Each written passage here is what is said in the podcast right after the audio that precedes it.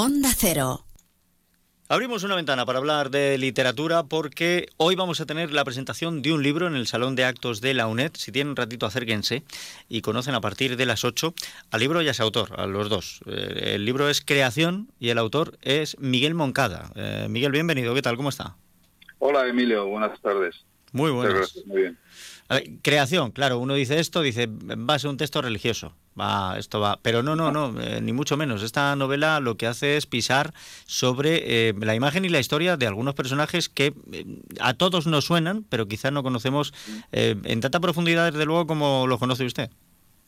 Bueno, sí, la verdad es que todo surge en torno a, primero, un deseo particular de, escribir una novela. Es mi primera novela.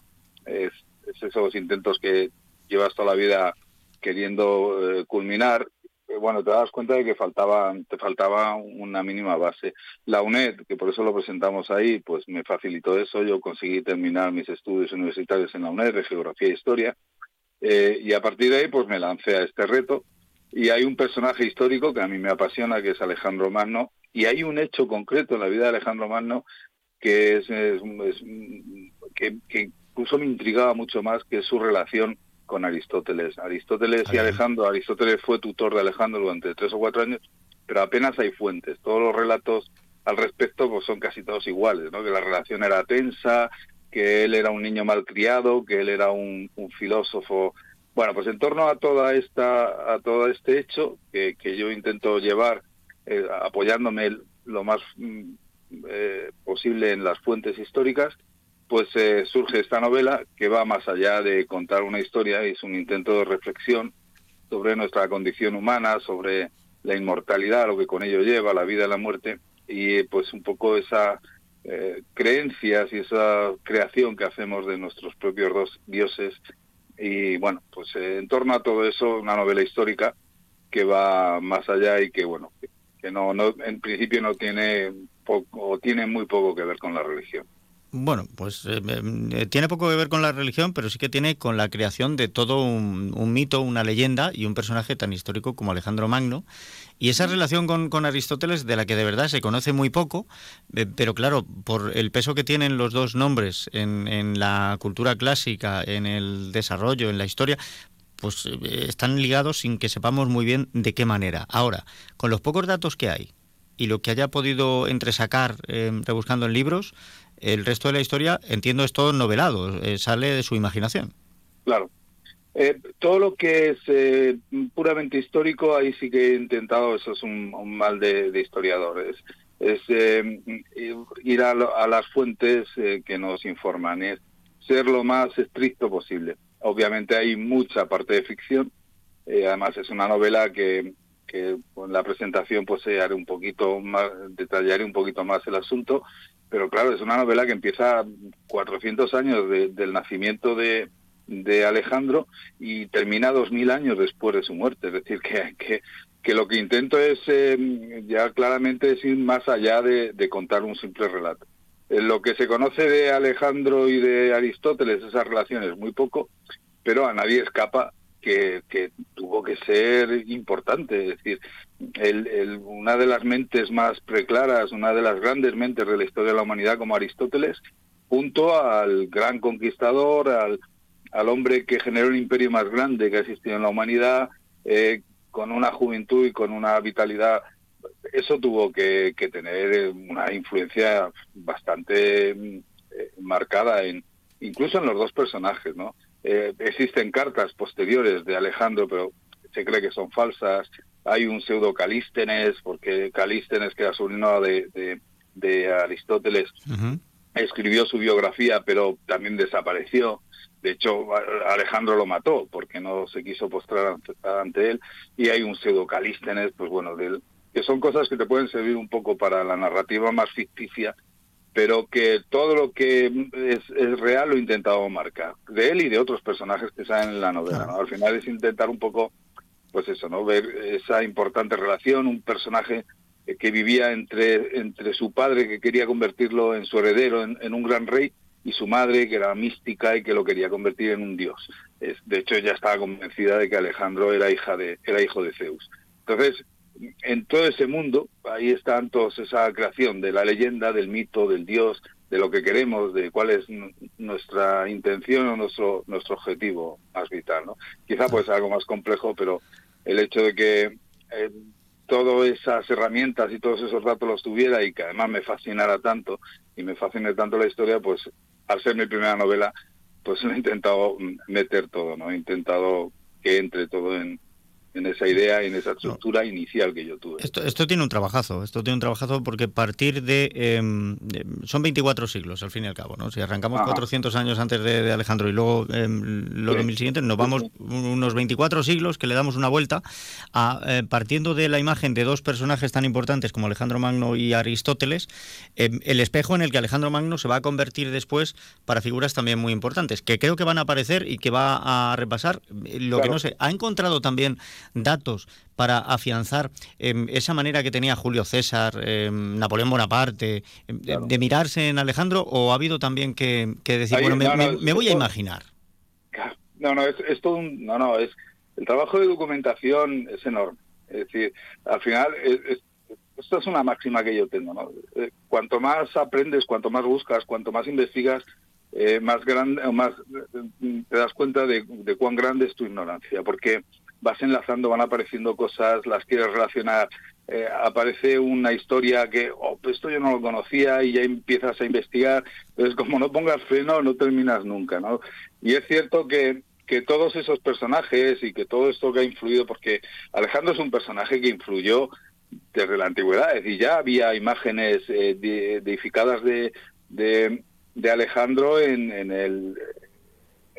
En, el ah, bueno, en el eh, prácticamente en cualquier momento de la historia, porque Alejandro Magno sigue siendo, a, día, de hoy lo glorificamos con una película, bueno, lo intentamos glorificar con una película, luego ya no vamos a entrar a valorar si lo consigue o no la película, ¿no? pero es cierto que son personajes eh, que, son imperecederos, que están ahí siempre.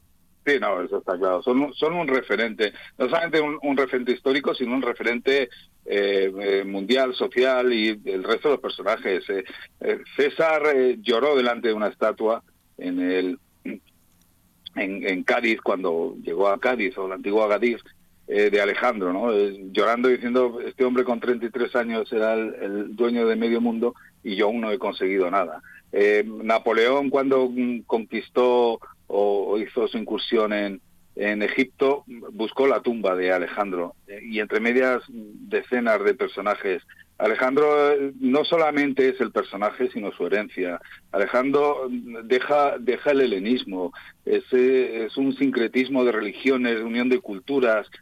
Alejandro, para mí, parece que se nota, ¿no? A lo mejor se nota demasiado, pero es un, es un personaje que me parece vital. De esos personajes que son claves, que son un punto de inflexión en la historia de la humanidad. Y en torno a él, en torno a él, mm, pues eh, creo esta novela o intento generar esta novela que nos lleve un poco más allá del, de la pura trama, sino pues, pues que nos haga meditar ¿Qué significa? Y si hemos cambiado tanto en 3.000 o 4.000 años, a lo mejor no hemos cambiado tanto y seguimos con, con las mismas ideas, nos seguimos matando entre nosotros y seguimos buscando nuestros dioses. Eso le iba a decir, que dependiendo, dependiendo del prisma que miremos, pues hay cosas en las que somos radicalmente opuestos y otras en las que eh, postura inamovible. No, no, nos, no nos movemos, no hemos avanzado. Pero es cierto que, que, la figura de Alejandro, bueno, es, es, tan importante, está tan presente como que ayer precisamente en nuestra sección entre renglones eh, Santorneira, que ahora está analizando eh, cuentos y comenzó con Blancanieves y con, con los cuentos de los hermanos Grimm, nos ah. hablaba del espejo de príncipe que eran unos cuentos que se escribían para que los príncipes eh, vieran reflejado cómo deberían de ser ellos, vieran sus valores, y en esa conversación salía Alejandro y Aristóteles, los, los filtrábamos por ahí, tan presentes están. Ahora, la, la, última pregunta que le iba a hacer, que era esa de ¿por qué Alejandro y no otro? Ya me la ha respondido, porque para usted es un personaje clave, pilar fundamental y referente, pero sí que le voy a hacer yo otra otra pregunta. ¿Cuánto tiempo le ha llevado la documentación y la escritura de creación? Eh, yo, en plan de broma, esta tarde en la presentación pretendía hacer eh, referencia a esto. A mí la primera vez que me preguntaron cuánto tiempo te ha llevado esto, yo contesté con algo de sorna, pues más de 50 años. Es, es mi edad. Es decir, eh, este es el deseo de toda una vida. entonces, al final vas uniendo las cosas que necesitas para hacerlo, vas generando, porque ya digo que no es simplemente contar una historia. Yo puedo reconocer que, que mi novela no es un, una telenovela con final feliz, un culebrón que te deja llevar, ¿no? Quiero eh, invitar al lector a que vaya más allá, que intente buscar y reflexionar en torno a estos conceptos que nos hemos hecho, esas preguntas eternas que nos hemos hecho los, los seres humanos. Luego ya ponerme con el, con la novela, estructurarla, buscar, documentarme, más de tres años, más de, más de tres años, sí, sí, es, pero es cierto que con momentos, con altibajos, momentos muy duros, momentos que te deprimes, otros momentos que estás encantado y que ves que eso tira para adelante, pero pero más de tres años ¿eh? y además de manera constante sin dejarlo no porque es es, lo que bueno pues es una meta que te propones igual que compaginar tu vida social y laboral y familiar y a la vez sacar unos estudios universitarios pues bueno te organizas y al final lo sacas. Y, y, mucho tiempo pero encantado no muy orgulloso muy contento de haberlo conseguido pues hoy, a partir de las 8, cobra forma. La creación de, Miguel Moncada va a cobrar forma en el Salón de Actos de la UNED. Eh, acérquense, conozcan, como les decía yo al principio, eh, al autor y su obra. Y, me resta solo preguntarle una cosa, Miguel, porque he visto eh, aquí en la documentación que tengo aparece una cita que me ha llamado mucho la atención y que no sé a quién corresponde, que dice, crear un dios es tan, tan afable como peligroso, crear un dios es viable, matarlo parece imposible. Pues esa cita es mía, así es como empieza la novela. Ah. Así es como empieza la novela. La novela, eh, la novela, yo quería, tenía muy claro cómo quería iniciar, generar esa eh, intriga en, el lector. Y ya había empezado la novela por su capítulo número uno y no me cabía porque yo quería hacer una pequeña acotación y en el capítulo uno no, no le encontraba sitio a esa cita y entonces hice un capítulo cero y empecé con esa cita, un capítulo cero muy cortito, de apenas una página o página y media, y después ya con toda la trama de la novela. Esa cita es, es, una creación mía. Es una creación mía. Pues em, si el primer objetivo era sembrar la intriga en el lector y animarlo a seguir leyendo, eh, objetivo conseguido. Te le digo yo, por, eso, porque de, la documentación que tengo me ha llamado la atención y tenía reservada esa, esa pregunta. Miguel, muchísimas gracias, eh, enhorabuena, porque 50 em, años mm, con la idea dentro y tres años de trabajo para sacarla, pues merecen por lo menos la enhorabuena. Ya está aquí su creación y esta tarde pues le dará luz también desde el Salón de Actos de la UNED a todas las personas que se quieran acercar. Pues encantado, yo muy agradecido, muy agradecido a la UNED, muy agradecido sobre todo a Domingo Fernández, es que él que ha puesto mucho interés en esto, ha sido profesor mío, tengo una estrecha amistad con él, estaré eternamente agradecido porque yo nunca pensé llegar a todo esto, incluso ni que me entrevistarais en la radio. Yo quería, tenía un objetivo, escribir mi novela, pues me hacía mucha ilusión, pero bueno, todo esto se ha ido más o menos complicando y hacerlo en la UNED para mí es un placer y estaré eternamente agradecido a Domingo y a toda la UNED. Es buen tipo. es, buen tipo Domingo. Pues, la UNED es buen sitio y Valdepeña es un buen lugar también, pero que es, buen tipo Domingo. Por supuesto. Miguel, gracias, un abrazo y esta tarde eh, por aquí para que conozcamos un poquito más de creación. Muchísimas gracias, muchísimas gracias. Va a ser desde luego una, una cita importante. Eh, matizo y corrijo una, una, cosa, porque seguro que no tardará en, llegarme. Eh, bueno, y, no me lo ha dicho él ya de milagro. Eh, he dicho 24, 24 siglos, en realidad nos acercamos ya a los 25, y he dicho cuatro siglos antes del nacimiento de Alejandro Magno. Entonces no, sería, no serían 24, nos iríamos a más. Alejandro Magno ya es del siglo IV antes de Cristo con lo cual, em, cuatro siglos antes del nacimiento de Cristo. O sea, en la época de Alejandro Magno ya son 24, casi 25 siglos los que han pasado. Y hecha esta aclaración, que siempre es bueno